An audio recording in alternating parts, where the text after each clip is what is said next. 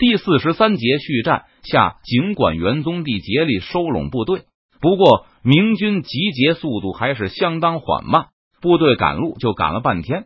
在之前的战斗中又几次移动，并经过了高强度的搏斗，参战的士兵相当疲劳。比普通士兵更疲劳的是元宗帝的传令兵和斥候。整场战斗，他们一直在来回奔跑，传达命令。只是胜利的情绪鼓舞着他们，让他们奋起于勇，更加努力的想把靖国公的命令传达给全军知道。张勇派来的包抄部队由另外一个将领统帅。当他们进一步前进时，终于遇到了明军的抵抗。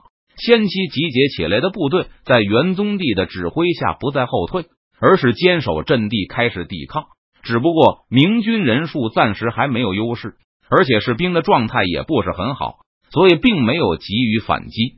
这时，元宗帝已经不再尝试隐藏行踪，一切以收拢部队为第一要务。信号，想见一个劲的往天上打，向散在周围的士兵标示自己的位置。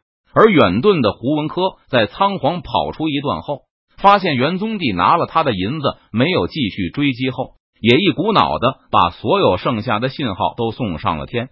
刚才张勇就看到了胡文科和元宗帝的不少响箭升空，不过他一时也无法分辨胡文科到底是在召唤部队包抄，还是集结部队，或是其他什么意思，所以就根据手中的情报猜测，这是胡文科在指挥围剿。并把不少元宗帝的信号都误认为是清军的，但现在战事变得开始离奇。随着元宗帝的信号越来越多，虽然张勇和胡文科各自的部队并没有使用统一信号的传统，不过毕竟两人相处过一段时间，他开始意识到正在大量被发出来的信号看上去异常陌生，可能并不属于清军。西岐，西岐，张勇勒住战马。回头望着侧后方的战场，在那里有大量完全陌生、根本看不懂含义的响箭此起彼伏。如果明军只是骚扰部队，那么此时他们应该在逃窜中，不会有这么多的信号被发出来。张勇驻足又观察了片刻，终于看到了熟悉的信号出现在天空上。那是自己派去包抄的清军将领发出的，而是不是用来指挥部队，而是用来和自己沟通所用的。遭遇到了抵抗，张勇看到的信号并非紧急求援。此时已经与元宗帝接触的清军将领面前的明军还不算非常强大，所以他一边派出传令兵返回向张勇报告，一边开始发射信号，即是以最快的速度向后方简略的报告一下形势，也是为了表明身份。直到现在，包抄的清军将领仍不知道胡文科已经被击退。还在徒劳的寻找着附近友军的位置，全军停止前进。见事态的演变与自己最初的判断差别越来越大，张勇终于下达了备战的命令。披甲兵从武甲兵的手中接过铠甲，事后也不再继续侦查开路，而是环绕着清军部队开始搜索四周。在张勇满腹狐疑的开始做着战前准备时，被派出包抄的清军将领发出了紧急求助的信号。这时他已经发现周围的局面越来越凶险，正前方不断有新的明军赶到，加入到抵抗的军阵中。而且此时清军将领也判断，除了元宗帝的身份，突然在这里见到万县的统帅，让这个实力还不如胡文科的清军将领震惊不已。更糟糕的是，清军注意到。侧翼也有不明身份的部队的活动迹象，他们发出的信号怎么看都不像是胡文科的。给清军将领最后一击的是，他注意到数里外的信号看上去好像是胡文科的，这就意味着他附近已经没有自己的友军。情急之下，清军将领一边下令告急，一边命令全军后退。他并不像在这种敌情不明的情况下糊里糊涂的与元宗帝这样赫赫有名的敌人交战。幸运的是，刚才清军将领并没有急着发起进攻，而是在保持接触的同时观察形势。因此，随着他一声令下，清军马上就开始脱离战斗。对这对清军来说，更幸运的是，元宗帝也没有发起追击，他身边只有一半左右的甲兵。其余的甲兵和大量的府兵还没有归队，有些士兵可能因为通讯的原因，依然在向北前进，搜索胡文科的残部，并想多抓几个俘虏。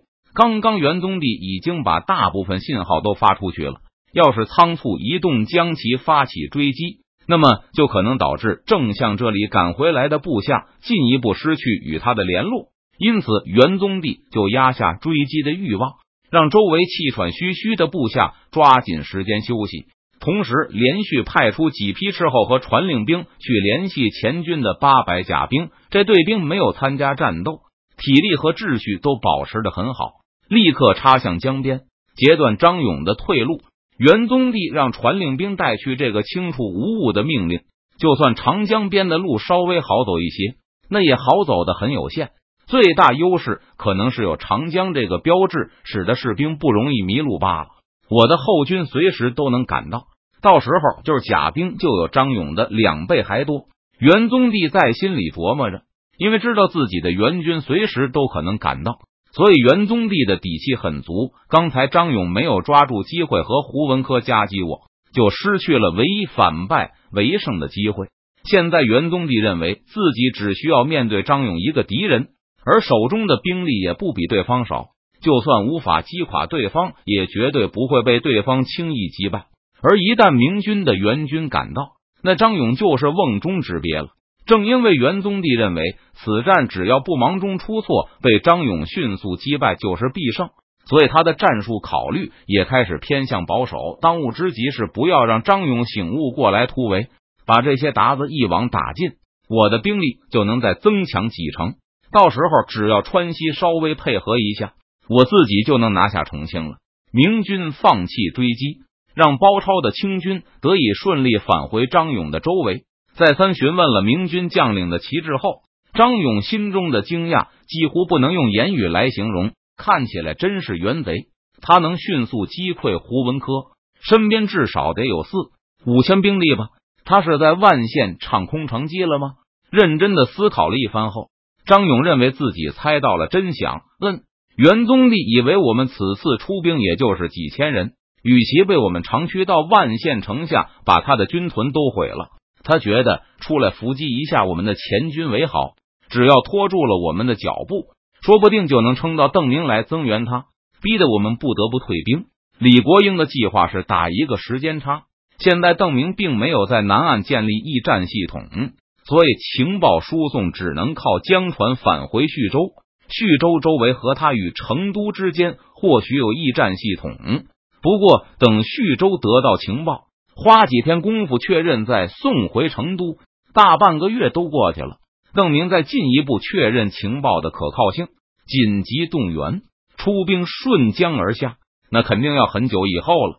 而且李国英一直小心的隐藏实力，为了偷袭的突然性，连中线这边都不知道清军的兵力规模。邓明带着水师匆匆赶来时，若是水师来不及返回重庆，或许会有较大的危险。但邓明多半也不会带太多的陆军，就算清军没有拿下万县，明军多半也拿实力雄厚，从陆路撤退的清军无可奈何。等邓明再通知成都二次动员，更多的明军赶来前，清军早就安全回师了。张勇断定元宗帝对此也一无所知，所以才会认为只要拖延清军几天，就可以迫使清军不得不黯然回师。元贼想的不错。但他根本不知道耽误我们几天用处不大。他要是死守万县，说不定还机会大一些。现在竟然还想保住他的军屯，真是自作孽不可活。想通了这一切后，张勇没有丝毫回师的打算，而是传令全军向北旋转，打算彻底切断元宗帝的退路。当张勇开始行动的时候，元宗帝的前军也奉命发起了攻击。插到江边，抢先一步截断了清军的退路。哈哈哈哈！张勇看到后路上报警的信号后，心怀大畅的笑起来。袁贼真是好大的胃口啊！他原来想把本将一网打尽啊。一千七百多清军甲兵横过来，面向西方展开阵势。张勇一点也不着急，他知道王明德的一千甲兵和袁家文弼的汉八旗就在自己的身后。元宗帝派兵插到江边的举动，等于帮他通知了王明德他们，连传令兵都省了，还是真体贴本将啊！既然元宗帝帮自己通报友军了，张勇也就不再尝试派人去紧急通知王明德急行军了。不要急于进攻，和元宗帝一样，张勇充满了必胜的信心。他知道，只要元军一到元宗帝，就会被两面夹击。只要不比元贼突围，我们就是大获全胜。明军和清军缓缓互相靠近，不过战斗却迟迟没有爆发。双方都谨慎的控制着军队，全神贯注的保持着各部之间的通讯畅通，保证战线上不出现破绽或是发生断裂。在这一刻，无论是元宗帝还是张勇。都对对方没有立刻发起猛烈的攻势感到很满意，他们都认为时间对自己有利，而敌人正在一步步踏入死地。